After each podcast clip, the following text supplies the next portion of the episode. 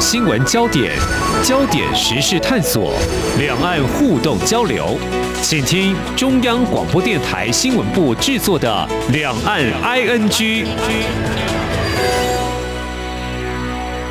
听众朋友您好，我是黄丽杰，非常欢迎您收听三十分钟两岸 ING。我们今天一起来掌握财经焦点。那么，其实就台湾来说，那么两年多来的防疫，在明天十三号边境解封，算是令人期待的好消息。那么，也就是能够提振旅游服务业。不过，除此之外呢，股市最近是大跌的一个局面哦。那么，新台币也走贬，都是受到美国对抗高通膨、采取升息的影响。那么，中国大陆呢，则是结束三十年来高经济成长，尤其防疫采取动态清零，也导致经济增长出现了严峻的挑战，所以目前看来，美中两大经济体可能会面临经济衰退，这也是目前在市场上外界非常关注的焦点。至于在欧洲呢，受到俄罗斯入侵乌克兰牵动的能源紧缺，加上原有的疫情冲击，全球。经济成长看来都不容乐观。那么在如此变动剧烈的情况下，如何安然度过，也掌握可能的机会呢？我们在今天邀请《财讯双周刊》副总主笔郭廷玉来观察探讨。非常欢迎副总主笔，你好。主持人好，各位听众大家好。我们先谈近的，就是说台股最近大跌哦，就重挫的主要原因到底是什么？因为连我们的金管会呢，在这个呃十一号的晚间也宣布加强打击。空方的一个强度哦，那么因为台股十一号重挫了五百九十六点哦，创史上的第七大跌点。那么在之前，其实我们的国安基金也都进场了，但是怎么还是看起来这个喋喋不休呢？是，我想其实最近台股的跌幅还是要从国际的事件来讲起哈，因为国际上面发生了非常多的事情。那首先来讲的话，比较联动到的一定是美国。那美国其实在最近呢，他们也是股市也是喋喋不休的。那我想说背后的原因当然有很多，比较旧的原因呢，就是跟之前一样哦，这俄乌战争它还在持续哦，那持续感觉是到了最后，那包括说像这个北西天然线的管线被炸了，还有克里米亚这个大桥，好，这中间也被炸断了。那我想，这个都是战事，可能是越到这个结局之前的一个。呃，很大的变化哈。那再来的话，就是说在升息，美国升息的这方面，那其实我们知道，美国今年来讲，到现在已经升息了十二码了。那它的利率是升得非常的快。那我们知道说，利息其实呃，在企业来讲，它就是经营的一个成本。那对我们投资人来讲，那如果你不拿去投资，放在银行啊，以美元来讲的话，它的定存可以拿到一年三 percent，其实算是蛮好的。那何必还要进去？股市冒险，那这个机会成本对价来讲的话，当然也造成说，呃，美股它领头的一个下跌。那再来的话，就是美元是这么的强势哈，那包括说，呃，像日元的话，它其实也是跌破了之前的这个一个低点，还在继续跌。那还有像英镑啊、欧元，其实相对美元都是在贬值的，所以台币的话，现在贬到这个。三十一点八到三十一点九之间，那大概也是跟其他的货币一样的一个贬值，所以我想其实呃好几个因素加起来的话，当然对台股是相对不利。那以台湾来讲，它特有的一个下跌的因素，就不能不提到半导体哈，就是说在这个假期。中间，美国发布了一个这个对半导体进一步的禁令哦，就是明显就是用来抵制中国，包括就是说，呃，这个十四纳米还有十六纳米的机器不能卖。那再加上说这一次新的，就是说啊，你的这个终端产品，它管到终端产品哦，就是说如果你卖的这个半导体呢，客户用在哪里哦，这个是不符合美国的规定的，这个都是禁止的。那还有就是禁止在中国公司任职的。具有美国籍的人，哦，这个也不行哦。如果你是一个有美国这个国籍的人，哈，那你不能在中国公司任高管。那我想，其实这都是呃，对于中国这个科技还有经济上面能力的一个重大的限制。那我想，其实首当其冲的话，就是我们台湾一向引以为傲的半导体产业。就是过去，其实台湾的半导体在全世界，它是占有一个非常重要的地位，包括说高阶的制程啊，包括这个完整的产业链。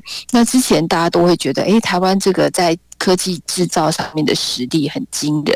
那就是说，也是台湾的一个强项，所以其实，呃，我看到很多国家的重要的领导都会警告说，哎，如果这个台海发生危机的话，这全世界的半导体受到影响，这个文明都要倒退好几年哈，因为这半导体是现代的工业上面最重要的一个。零件然后核心零件，所以其实当这个美国在进一步的对中国半导体出货的限制更加的收紧的时候，其实台湾的。半导体行业是首当其冲哈，这是明显针对你基本面的营收里面，只要是出货到中国的，然后是高端的制程哈，尤其是用在国防或是说其他比较高端哈，就讲说是伺服器这一块、高速运算这一块都会受到影响。那这是明显可以看到，它的营收就要少掉中国这一块。那中国其实。呃，它是世界第二大的经济体，所以它的经济实力呢是不容小觑的。对，那在这样的影响之下，这个台积电的股价呢，嗯，呃，盘中就应声跌破四百，反正就是在四百这个边缘，是那是这个年初大家很难以想象的一个跌幅了。没错，没有错。谢谢副总主笔哦。那么看来美中科技战是延续的啊，那么也影响我们台湾半导体的产业哈。那么在之前大家还在担心说。半导体这个晶片的产量过剩是一个嗯要担心的，现在更担心的是像美中的科技战哦。那目前大概最近台股会受到影响，那长远的来看的话，就是要看美国经济是不是能够好起来，我们的台股才能够止跌吧。因为现在这个市场在看，就是说是不是万三一万三千点哦，是不是能够守住？嗯、这个好像很难预测吧。对，我想其实呃，点数的话，因为。我觉得对投资来讲的话，因为你的变数都是持续在进行的哦。那我想，其实坦白的讲，那今年二月二十四号发生俄乌战争的时候，哎，其实我自己当时也写了文章啊，觉得哎，这个东西看起来可能两三个月要结束啊，因为这个全世界压力这么大。可是其实我想讲的是说，我想百分之九十九在当时的预测都错了哈，就是都没有预料到它会持续到这么久，然后这个油价高涨，然后还引起了通货膨胀。那通货膨胀之后呢？美国就只好回应嘛，回应，因为我们不能让通膨这样一直下去，这样子人民的生活会乱得很厉害，那就只好大家呃来加息。那我想说，这东西其实都是一步一步看数据的。那我想提的就是说，以美国的这个联准会在对外在讲，你问他这个通膨会到哪里啦，或者说你要升息升到哪里，其实他的答案都是我们要看数据，就是他是看着呃这个。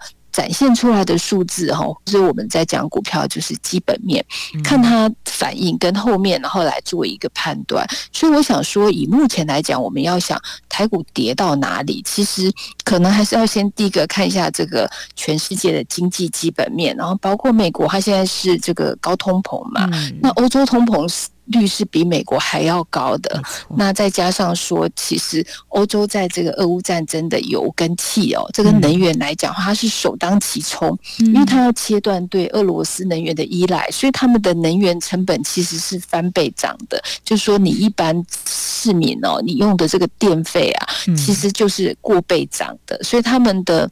呃，你想这个，如果说大家是固定的收入，那你的薪水里面用到这个能源、食物上面的花费就会变很多，嗯嗯嗯，一定会排挤到其他的消费。那这是欧洲的变数，那它也许还会呃牵涉到，就是说我们也知道，俄罗斯总统普丁他就发出了一个核威胁。我想，其实核子威胁对于我们这一代人来讲，其实是三四十年，其实没有这个经验值的。所以我想说，这东西。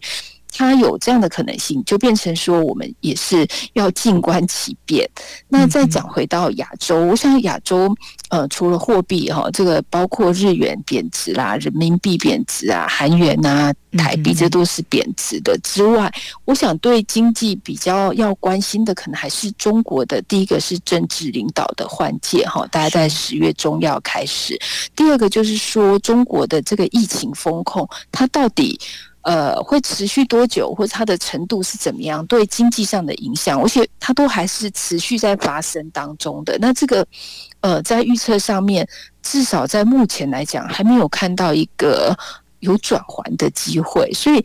我觉得对股市来讲，现在笼罩在上面都还是坏消息，然后在下跌当中。嗯，对。那么美国呢，这个经济呢要好起来呢，呃，这个要看它的通膨哦。所以目前国际货币基金 IMF 下修成长预测，还有这个美国九月消费者物价指数 CPI 跟企业财报呢，可能要陆续来发布哦。这也是大家等待的消息。不过欧洲刚才副总主笔也提到了，状况也是非常。不好哈，那俄乌战争什么时候会结束呢？是一个很重要的观察点。否则呢，刚刚您有触及到，就是说欧洲的民众呢，在今年冬天可能定会不好过的。冬天很冷，那没有供暖或者怎么样的运用，那怎么办呢？好，那至于提到中国大陆的话，那么中国大陆刚刚提到这个政府换届，其实十六号开始他们就要召开中共二十大了哦。那当然这是一个可以观察的一个时间点。最重要的是说，防疫的动态清零，其实已经在今年的上半年让中国大陆的经济表现真的很不好。那下半年呃有可能会解封吗？很多人就要猜，有可能会有政治决定吗？还是说他们会很务实来看？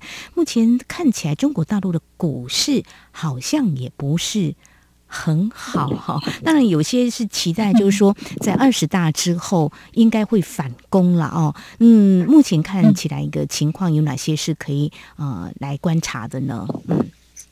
我想对中国经济来讲的话，它当然就是说它的这个领导风格有一个比较大的变化。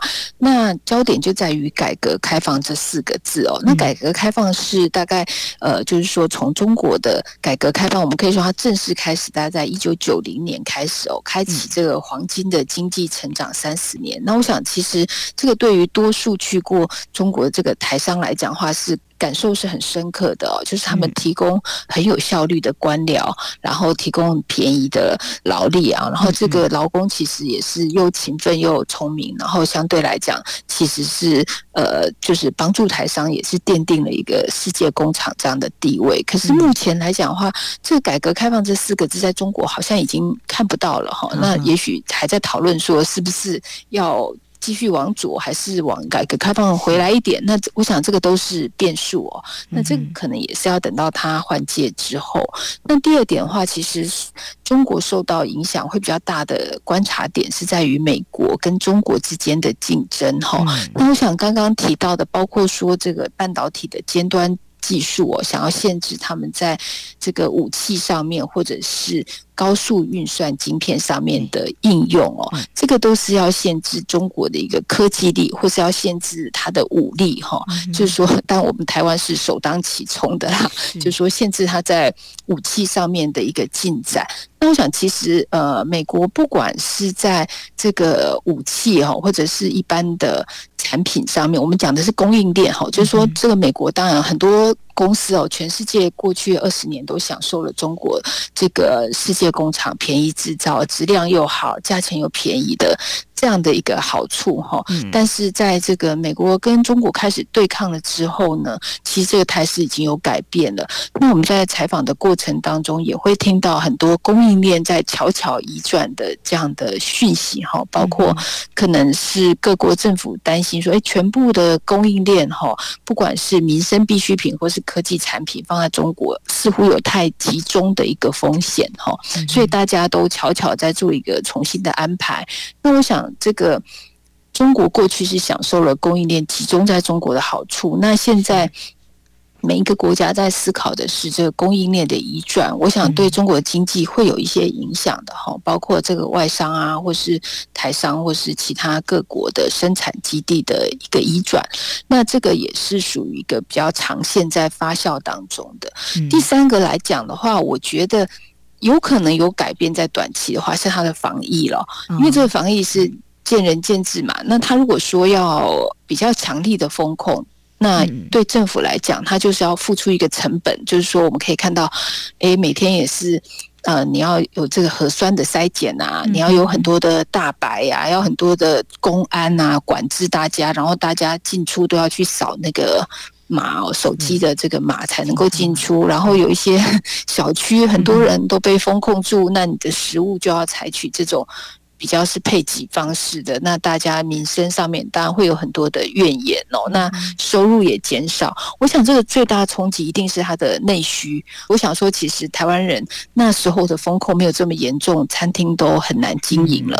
那大家可以想想，对中国来讲，它的一些餐饮业啦，哈，还有服务业这边受冲击是比较大的。但是这个东西是，就是说它的内需的。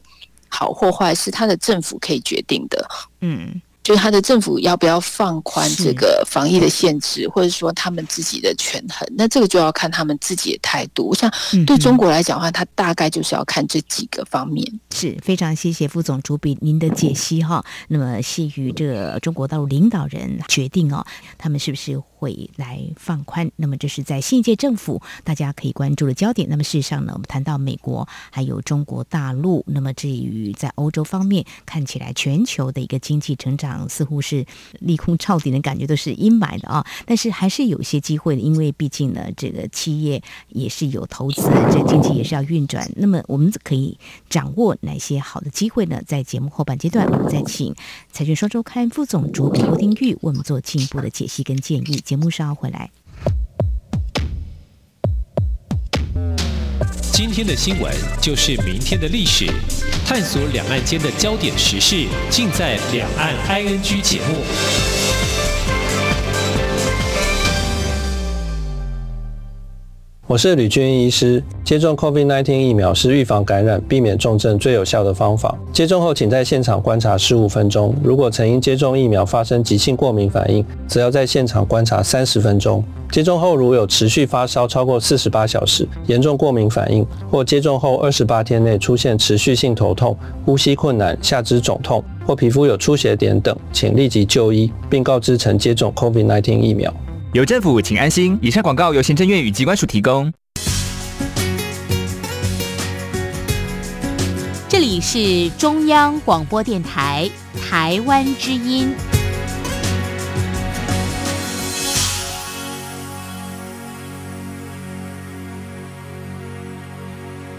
这里是中央广播电台，听众朋友继续收听的节目《两岸 ING》。我们在今天关心的是全球的财经焦点。那么在节目前半阶段，我们听到的都是蛮不令人开心的一些消息，变数很多。不过呢，我想就像是这个呃做生意的，有人在雨天也可以卖出很多。把的雨伞一样哈，还是有一些机会的。怎么样来看清楚、掌握呢？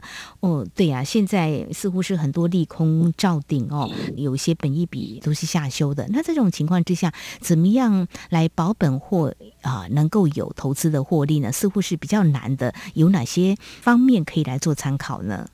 是，我想其实。呃，大家也许也听过，就是做投资的人呢，能赚钱的话是比较少数的。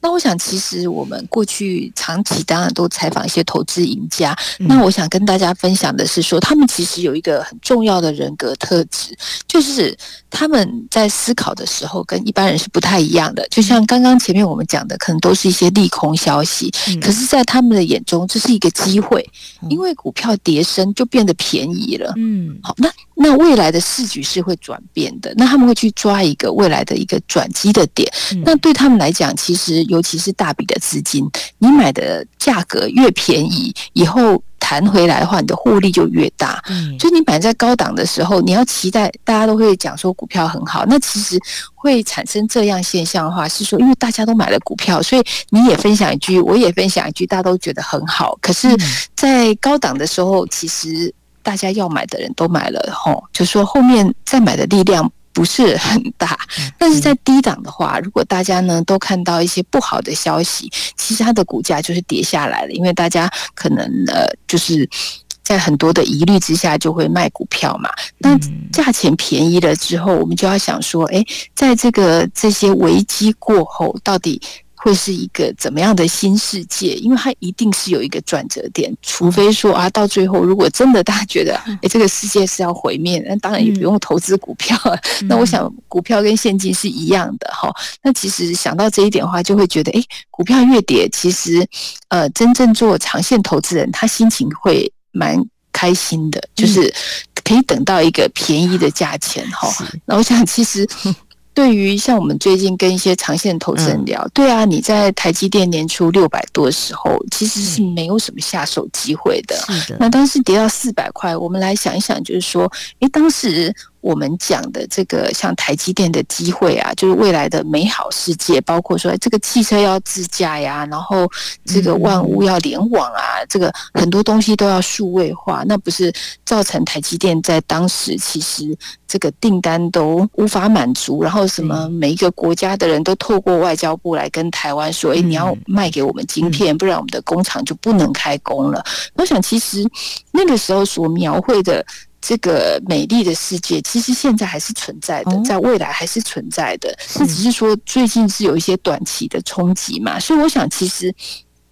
以做投资长线来看的话，还是会看到长线的一个机会。那我想第一个判断点就是我们现在看到不好的消息啊，包括俄乌啊，包括这个景气循环不好啊，包括通货膨胀啊，经济衰退，它都导致了股价的下跌。那我想其实一定在未来。呃，我想是半年吧，就会有一个时点是坏消息都出来了，可能你会看到啊，经济统计出来是衰退的哈，然后这个这个数字都不太好，诶，可是股价不太跌了。其实对长期投资来讲，那就是第一个讯号，就是有人在接手了。好，那我想其实，但我这样描述有点抽象，但是这是基于很多年的经验，就是说之前都是坏消息，大家就拼命卖，可是卖到最后也会卖到没力啦。没错，卖到没有，不是。其实有一天你看到经济是衰退了，但是股价已经不跌了，已经，因为政府也受不了，他要出来救了，或者是种种的迹象出来，就是说，哎，我们已经心死了，也不想再卖股票的时候。嗯，好了，我想，对，但我副总主笔，你讲的真好哦。不过就是说，或许很多人跟我一样，就想问说，那可以算得出来吗？因为够不够低？比如说，台积电原本是六百多，现在变成四百，够低了吗？还是会更低呢？嗯、对，对，那嗯，有没有更贴近？就是说，我们可以啊，有耐心的等候，然后稍微可以抓得到的一个所谓转折点呢？对对，我想第一个转折点就是感觉啦。哈，你感觉，假说有一天啊，台积电礼拜四要法说会嘛，哦、那大家其实就在等他对未来的展望，因为他公布的财报应该是不错的数字，嗯、这是可以估计的出来。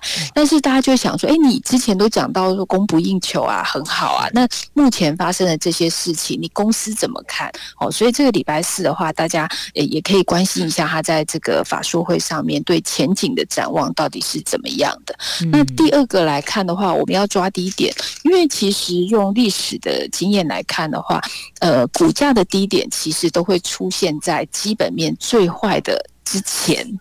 之前，哈、哦，这个讲两遍，一定是呃，这个基本面还坏一阵子，但是股价不再跌了，哈、哦。那我们可以回想在二零二零年的时候，那个疫情啊，大家都觉得哇，这个也没有解药，又传染的这么快，是不是感觉很害怕，都不敢出来？可是股价就在意想不到的时候，它就 出现了低点，而且反弹得非常快。我想这个大概就是一个最近的例子。那再早一点例子，大家可以回想到。二零零八年的时候，美国这个房地产泡沫的金融海啸，嗯，哇，那时候大家也是记得雷曼兄弟一倒，大家都没有想过说，哎、嗯，一家这么大的金融机构说倒就倒，还有很多呆账，嗯、然后到那时候美国政府也是，嗯，好像不计一切代价要救市啊，忽然之间利率就降到零了啊，哈，那这个。二零二零年的疫情也是，它瞬间就是利率一次降了好几码哦，是一次降了四五码，我记得了。所以其实就是说，我觉得投资心态上，第一个要永远保持关注和乐观哈。第二个就是说，在嗯真的是很差的时候，一定要勇敢的入市。那我们这一次其实帮大家回顾过去这个低点的一个特征哦，我想其实有一个图。呃，大家在杂志上可以看到，还蛮重要，就是说我们列出了五年移动平均线跟十年的移动平均线。嗯，好，那其实大家可以看到，在过去的低点，其实五年移动平均线经常都是跌破的，常常被跌破。那现在的五年移动平均线，以台湾呃这个加权指数来讲，就是一万三千点，就是现在的点数。嗯，就是现在。那再来呢？比较有支撑力的其实是十年的移动平均线，就是过去十年的这个股价的移动平均线。那它呢比较具有支撑性，除非是。呃，很严重的利空，它才会有效的跌破，不然其实都是触及哈，跌破也会跌破啦，大概跌破个几趴哈，三趴五趴，但是会弹起来。那十年线台股十年线的位置就在呃加权指数一万一千点的位置哦，一万一千点是台湾的十年线的移动平均线。那我想，其实这个十年就可以回溯过去这十年呢、啊，其实发生过很多危机，它就是这样子。主底挺上来的，所以我觉得这个点位它是有一个参考的价值，在低点来讲，虽然我们没有办法去预测说，哎呀，俄乌战争要打到什么时候，或者是说美国经济衰退的幅度到底有多大，或者是说中国的风控，但是我想到了低点的话，所有的政府好都会采取一些措施，然后救市啊，或是。不计一切代价，各式各样的方法就会出来，所以我觉得投资人要有耐心，然后要呃气要长，真的 一定可以等到这个低点。因为你每次在高点，你回头过来看啊，要是买在低点不是很好吗？好，就是假如你买在一万一千点，假如有一天台湾股市在创新高到一万八千点的时候，那个获利是五十 percent 的，但我觉得那是需要时间的，但是并不是不可能的。嗯，所以我刚刚提到说一万三千点是目前大家观察，可是您提到这一万一千点作为底部的一个参考，也可以等待这样好时机，所以真的气要长，要非常非常的有耐心哦。那。在一些产业的面向的话，也可以看得到，是不是还是可以有景气循环的这个动能，还是可以去参考吗？可以吗？是是，我想其实，在产业的循环来讲，就是说，为什么这次会跌得这么深又这么快？嗯、它其实是有两个力量，一个是正常的景气循环，哈，因为到了，其实简单讲，就是台股一万八千点，就是景气循环到高点的表现嘛。嗯、那景气循环下来，那还有一个就是政治上面的风险因素，这个是三四十年没看到的，好，就是说，比如说包括热战哦，俄乌的这个战争，实际战场的战争。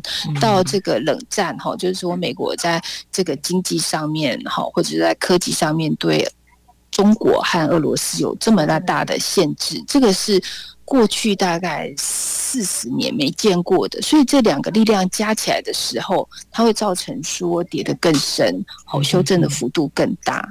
好，我想最后呢，也分享引述一下我们财经双周刊在这一期的最新报道，给大家的一些建议。因为你们也回溯了，也告诉我们的投资人了啊，这个经典款的自保之道就要买进便宜的股票。你们特别还举这个巴菲特哦，他最大部位的苹果股票从一六年起就持续买进，每股成本大概三十七美元，那么目前大概一百四十美元的市价，大家算算有两倍多的获利哦。那我。希望大家都是啊、跟巴菲特一样，能够有非常好的这个判断。今天呢，我们非常感谢《财讯双周刊》的副总主笔郭廷玉来告诉我们，在这一连串我看到很多的经济数据，呃，政治或国际局势都有相当的一个动荡。那嗯，在经济的各国采取不同的政策，也会相互的联动。我们怎么样来找到？比较有利的投资机会，非常谢谢郭廷玉副总主笔，谢谢您，谢谢，谢谢。以上就是今天两岸 ING 节目，非常感谢听众朋友您的收听。如果听众朋友您对节目有任何宝贵意见，我们管道非常多，您可以来信，传统信件，请您寄到台湾台北市北安路五十五号，写到两岸 ING 节目收就可以了，或者利用电子邮件信箱 ing at。r t i 点 o r g 点 t w，还有听众朋友，我们也非常欢迎您加入李安安居节目的粉丝团。你在脸书的搜寻栏位上打上李安安居来搜寻就可以了。祝福您，我们下次同时间空中再会。